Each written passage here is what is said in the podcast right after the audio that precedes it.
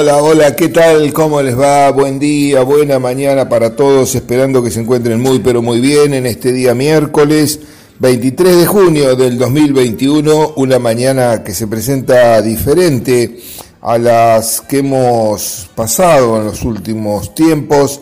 ¿Por qué? Porque la temperatura mm, está bastante alta a esta hora de la mañana. 9 grados 6 décimas.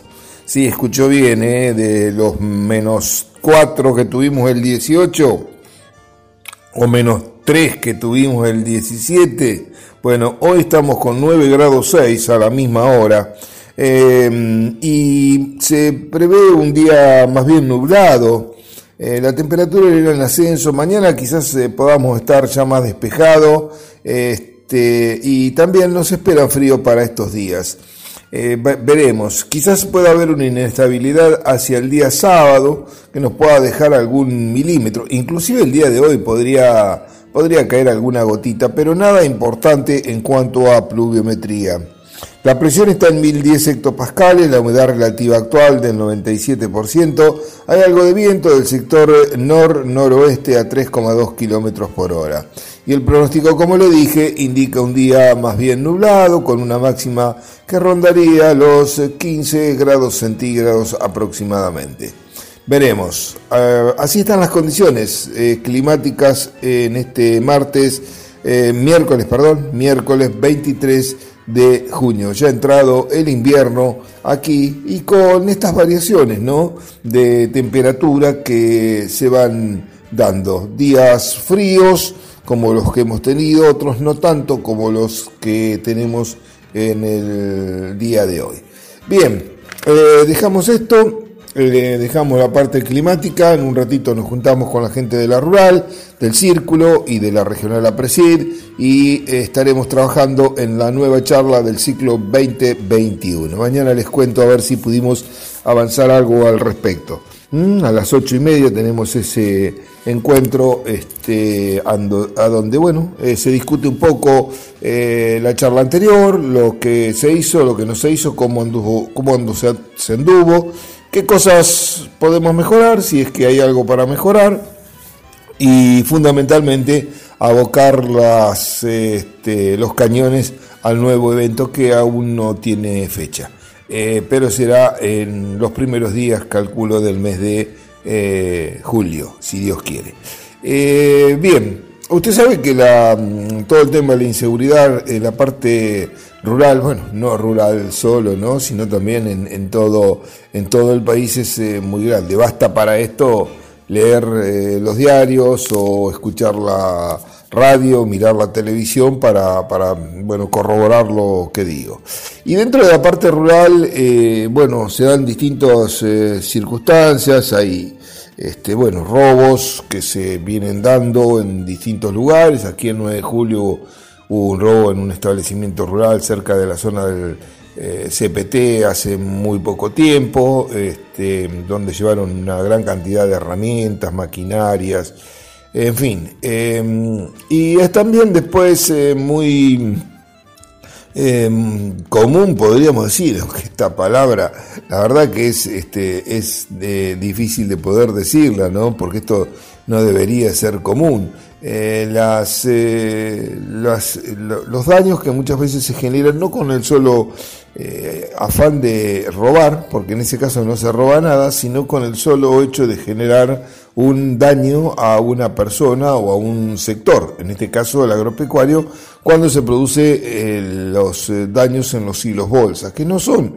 eh, naturales, sino que se pueden producir a veces naturalmente por la acción de un peludo, por la acción de un roedor, por la acción de una condición ambiental que, bueno, puede romper el silo, inclusive por un mal este, confeccionamiento, por un estiramiento exagerado del mismo cuando se lo carga. Bueno, pueden sufrir este, este, estas contingencias.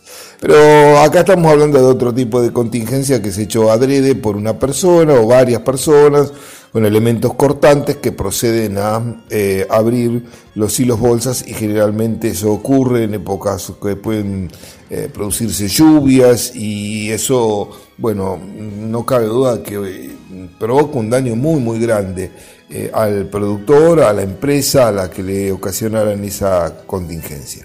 Bueno, por estos días em, se está trabajando fuertemente, principalmente en la provincia de Córdoba, este, a través de una articulación público-privada, en el cual interviene el Ministerio de Agricultura y Ganadería y de Seguridad, junto con el sector privado de la zona de Córdoba, eh, para em, trabajar en un proyecto que está en marcha ya y lo que se quiere ver es el resultado que se tiene de la utilización de sensores remotos para eh, la protección o el cuidado de eh, no solamente silo bolsas, sino también de em, otro tipo de cosas como instalaciones, equipos, etcétera, etcétera.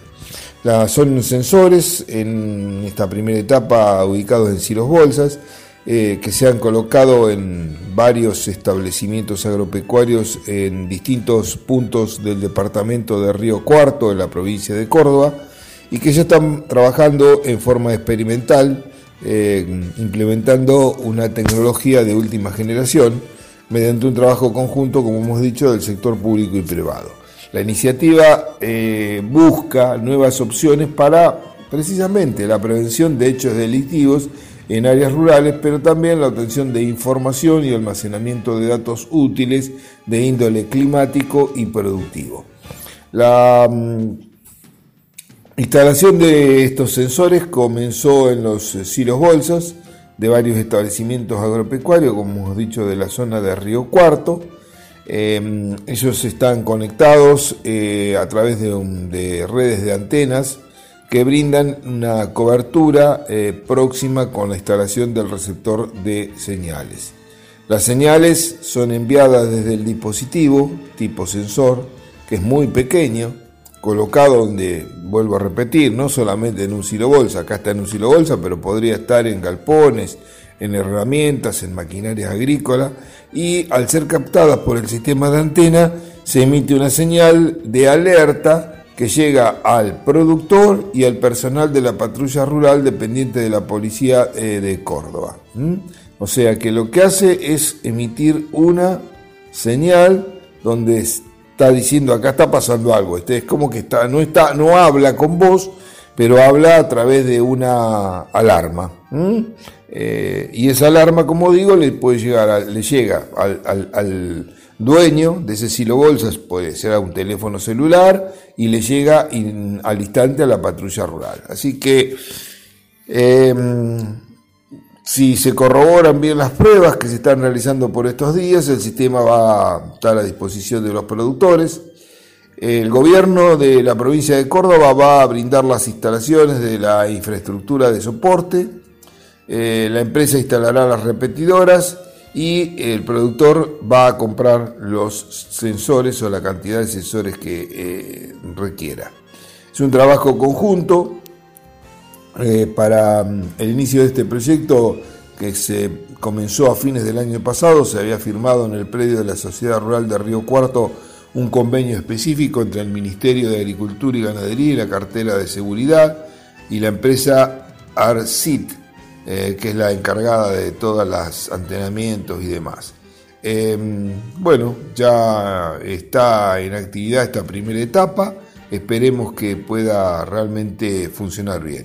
¿Cómo es el funcionamiento? La antena tiene cobertura de un radio de aproximadamente 20 kilómetros de donde está instalada y mm, lo que se establece es un número realmente importante de antenas. Como dije anteriormente, la señal de alerta que emite el sensor eh, cuando se produce alguna contingencia llega al productor y al personal policial.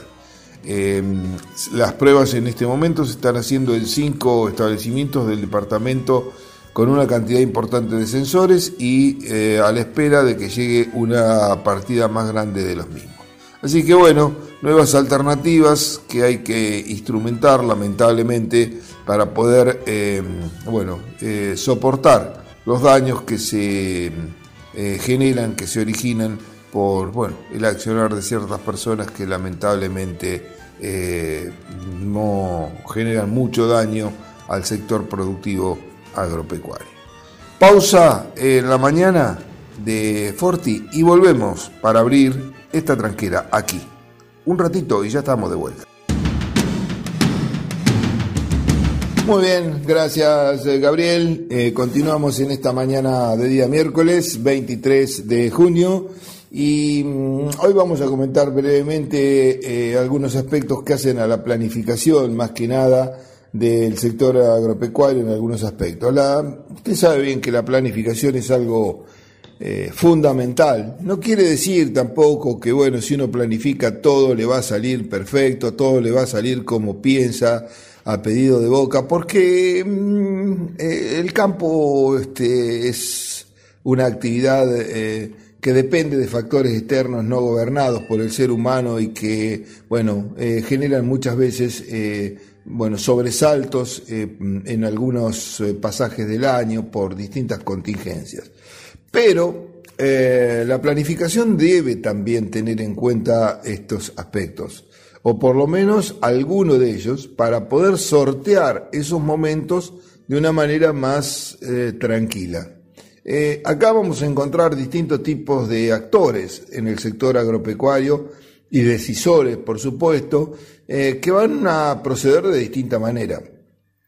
Están aquellos que son más conservadores, yo creo que me incluyo dentro de ese grupo, en donde uno prefiere eh, bueno, eh, trabajar con, eh, más, con más seguridad, con más, digamos, con más posibilidades de soportar condiciones favorables, desfavorables. Otros no son tan así, arriesgan bastante más, este, en fin. Y habrá los otros que son intermedios, para dividirlos en tres categorías. Em, un ejemplo muy típico, casualmente ayer hablaba con un productor. Eh, un ejemplo muy típico de, lo que estoy diciendo eh, se suscita, por ejemplo, en la actividad eh, ganadera.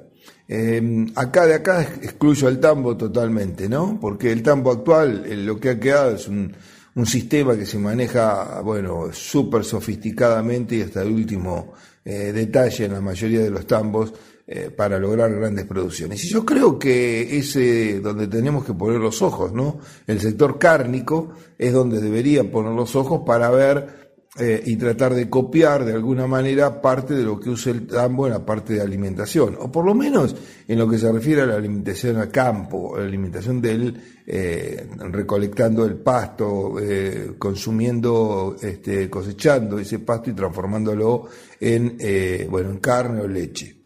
Eh, ayer, como le decía, me encuentro en un negocio de 9 de julio con un productor, charlamos de distintos aspectos y uno de los aspectos que me decía, no, sí, estoy mal, estoy complicado con el tema de eh, pasto. Le digo, pero, pero ¿cómo está complicado? Si hoy empezó el invierno, eh, ayer o antes de ayer, 21, este, empezó el invierno, recién vamos a, a comenzar.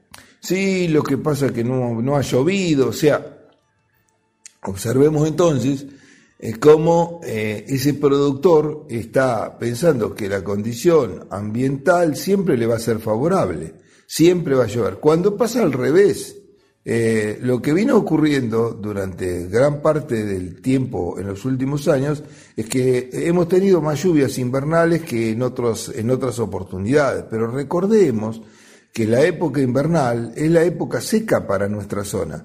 Que la lluvia en términos medio, medio, no quiere decir que tampoco que todos los meses llueva esto, está en alrededor de 30 milímetros para junio, julio, agosto, entre 30 y 40 milímetros.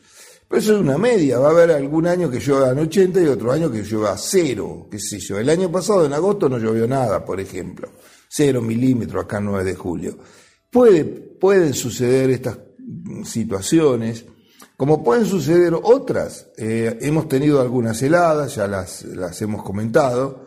Hoy tenemos 9 grados 6, eh, la mínima fue de 6 grados 2, eh, sea una temperatura, podríamos decir, alta como mínima para el invierno. Pero, ¿va a ser siempre así? No, no va a ser siempre así. Seguramente que tendremos frío, tendremos helada. Y estamos en días cortos donde los pastos crecen poco, en donde lógicamente eh, hay que estar eh, preparado. Entonces yo le decía al productor, pero escúcheme, no, no, no, no, porque no, es un, no era un productor joven, no era un productor que estaba empezando, sino que era un productor ya eh, con sus años de actividad en el campo. Le digo, pero ¿cómo no, no tiene una reserva, no ha hecho una reserva. No, y sabe que no, que no, no, no hice, pero siempre tiene que tener una reserva. Eh, usted no sabe qué es lo que va a pasar. Entonces, una reserva, sea en un rollo, sea en grano, eh, porque también podría ser, porque no, sea este, en un fardo, bueno, en lo que usted quiera, eh, debería tenerla, debería, inclusive podría ser un diferido de sorgo granífero. Pero ya estamos hablando, un diferido es en aquellas personas que trabajan generalmente bastante bien, porque si no ese diferido ya lo hubiesen comido hace bastante tiempo, ¿no? Porque no, no, no había a lo mejor eh, pasto en el campo. Entonces, ese productor parte ya de algo que está mal hecho. Todo el mundo sabe que hay que hacer reservas, porque no sabes cómo viene el año, y si no, ¿qué va a pasar? Ese animal va a empezar a perder estado corporal, eh, va a consumir sus reservas, y en el peor de los casos, cuando se la vea tan mal ese productor, sale, tiene que salir a mal vender, porque vende un animal, espera hasta último momento y mal vende un animal porque es un animal que es una bolsa de huesos, lamentablemente con cuero y algún poquito de carne, si es que queda. Grasa seguro que se la consumió totalmente. Entonces, eh, por otro lado, la pregunta siguiente mía fue, pero bueno, está bien, no, no hubo reserva, pero no, no hizo algún verdeo. Eh, previendo, si no voy a tener reservas, bueno, algún verdeo con avena, con gras, con trigo, con, eh, con centeno, con el grano que pueda tener. Después habrá verdeos mejores, peores, más rápidos, más cortos, este, pero bueno, tampoco tenía, tampoco hizo. Entonces, con un verdeo, este, bueno, ya el animal va consumiendo algo de proteína fundamentalmente, eh, algo de hidrato de carbono, más algún rastrojo que seguramente este, tendría. Bueno, ahí la puede sobrellevar un poco mejor, pero bueno, este, tampoco, tampoco tenía verdeo. Y las pasturas y las pasturas están destrozadas, porque que yo quisiera ver, pero es posible que eso sea más gramón seco a esta altura del partido que eh, pastura. Entonces, volvemos de nuevo. Em, hay que planificar, planificar conscientemente. Hay que ir reponiendo. Las pasturas se van degradando. Un, buen sistema ganadero debería tener una reposición anual de pasturas. Este, de, eh, de esa manera se hace factible porque hoy la pastura sale mucho dinero el campo está parado durante unos cuantos meses, hasta que, desde que se siembra hasta que se puede entrar a pastorear. Este, eh, y como dije, tiene un costo realmente importante, pero una cosa es hacer 10 hectáreas y otra cosa es hacer 100 hectáreas. Entonces, 10 hectáreas a lo mejor por año, 10 eh, por decir un número, decir, quiero decir, una, una poca cantidad de hectáreas, eh, me va permitiendo siempre tener pasto de buena calidad todos los años en poca superficie y manteniendo lo, otro, lo que ha quedado en mejores condiciones. Y el verdeo no puede faltar. El verdeo no puede faltar. Imagínense, este productor tiene vacas de cría. En este momento esas vacas están eh, pariendo o próximo a la aparición. El último tercio de la aparición es clave. Es clave porque es donde más el feto consume. Entonces, ¿qué va a consumir si el animal no puede levantar materia seca para poder mantener su metabolismo basal? Ese animal empieza a perder peso corporal, pero después entra en otra etapa que es tan importante o peor, porque tiene que alimentar, tiene que amamantar, y el animal va a privilegiar eso a costa de su propia vida. Entonces termina siendo un animal que queda muy deteriorado, en el mejor de los casos, a veces el ternero se muere eh, antes de, digamos, de este, hacer la, el, el aparte, y este, lo peor también es que ese animal no entra en celo. Por lo tanto, el, el, periodo para un nuevo, eh, digamos, una nueva entrada en, este, en, servicio se va prolongando, se va prolongando y así es donde vamos perdiendo eficiencia y eficiencia del sector. El sector ganadero en este rubro es uno de los, el de cría es uno de los que está muy, pero muy por debajo. Hay mucho para hacer se puede producir muchísimo más y es hora de que empecemos lentamente a poder hacerlo. Gracias por la atención. Nos reencontramos mañana, si Dios quiere, a partir de las 7 y 30, como siempre, para abrir junto al INTA una nueva tranquera aquí en Forti 40 FM. Hasta ese momento y mis mejores deseos. Chao, chao.